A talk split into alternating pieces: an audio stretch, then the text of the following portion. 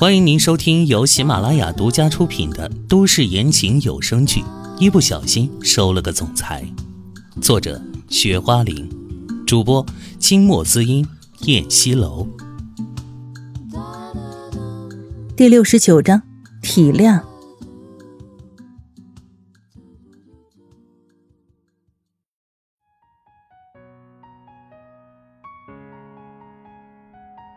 他一开口。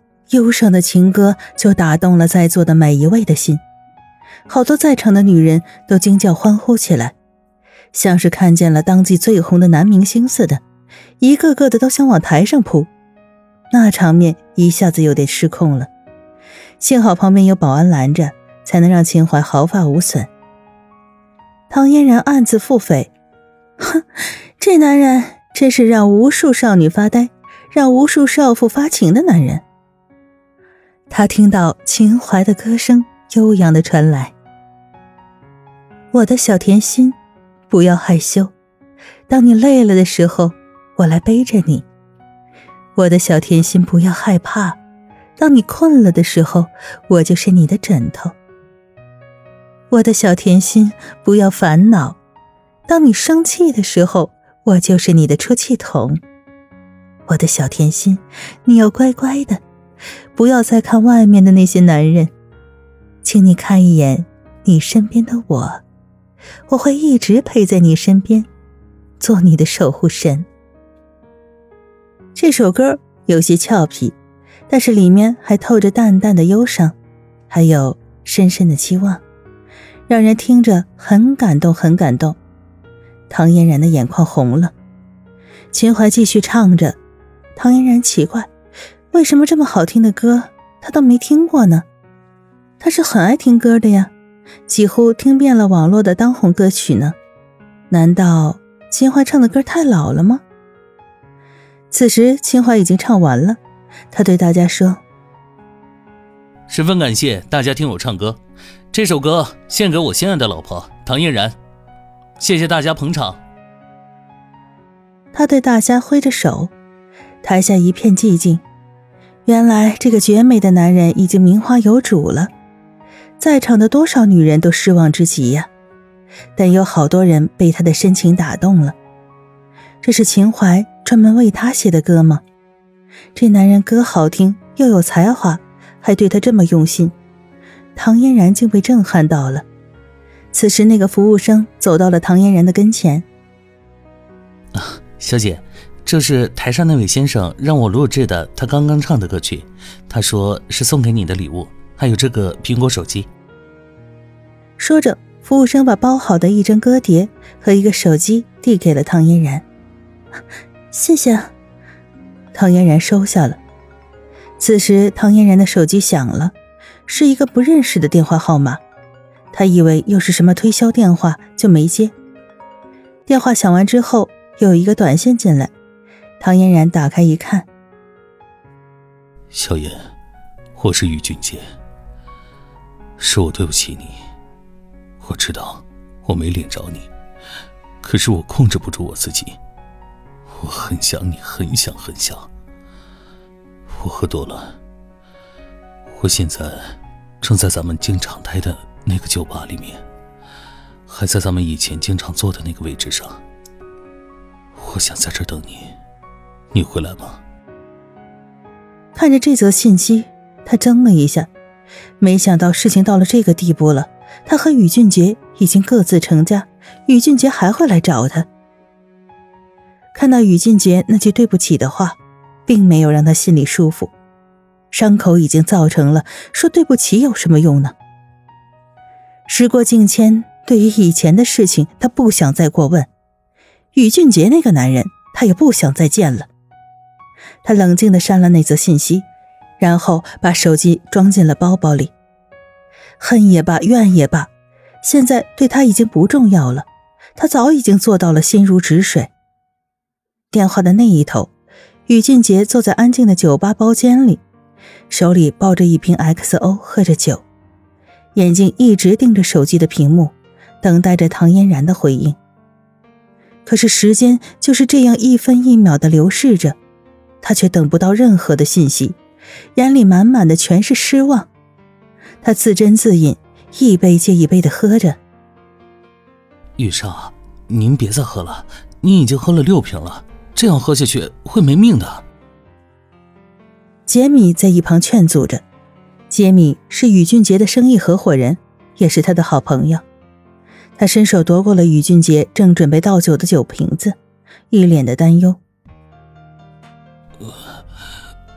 居民，把酒给我，我没有喝多。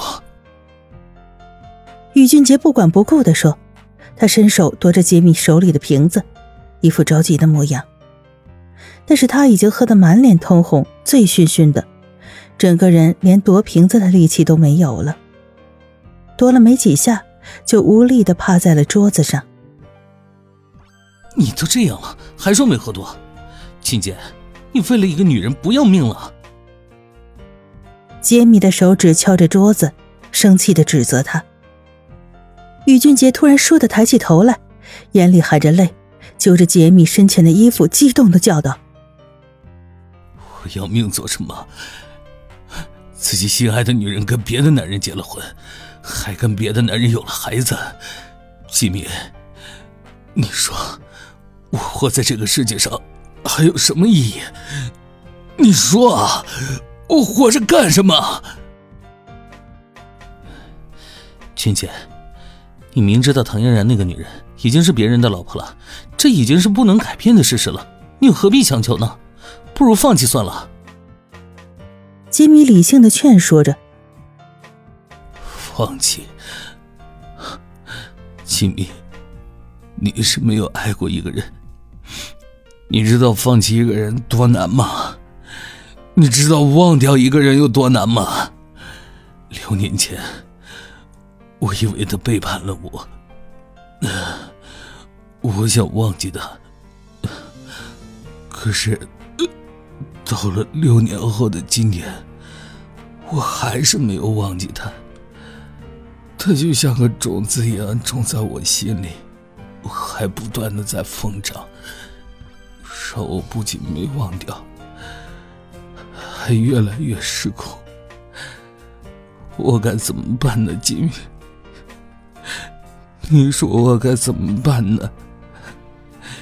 他不想理我，也不想见我，我该怎么办呢？于俊杰眼眶泛红，伤心的趴在桌子上哭了。杰米确实没谈过恋爱，他一心只扑在了事业上。他的事业未成功之前，不允许自己有儿女私情而分心。杰米也不知道该用什么样的语言来劝他，只能沉默着将自己的手搭在了他的肩膀上。紧接着，宇俊杰又猛地坐了起来，拿起酒瓶子又开始喝。海边的酒吧里。秦淮满面春风的来到了唐嫣然面前，俊脸上挂着能让人神魂颠倒的微笑。喜欢我送你的歌吗？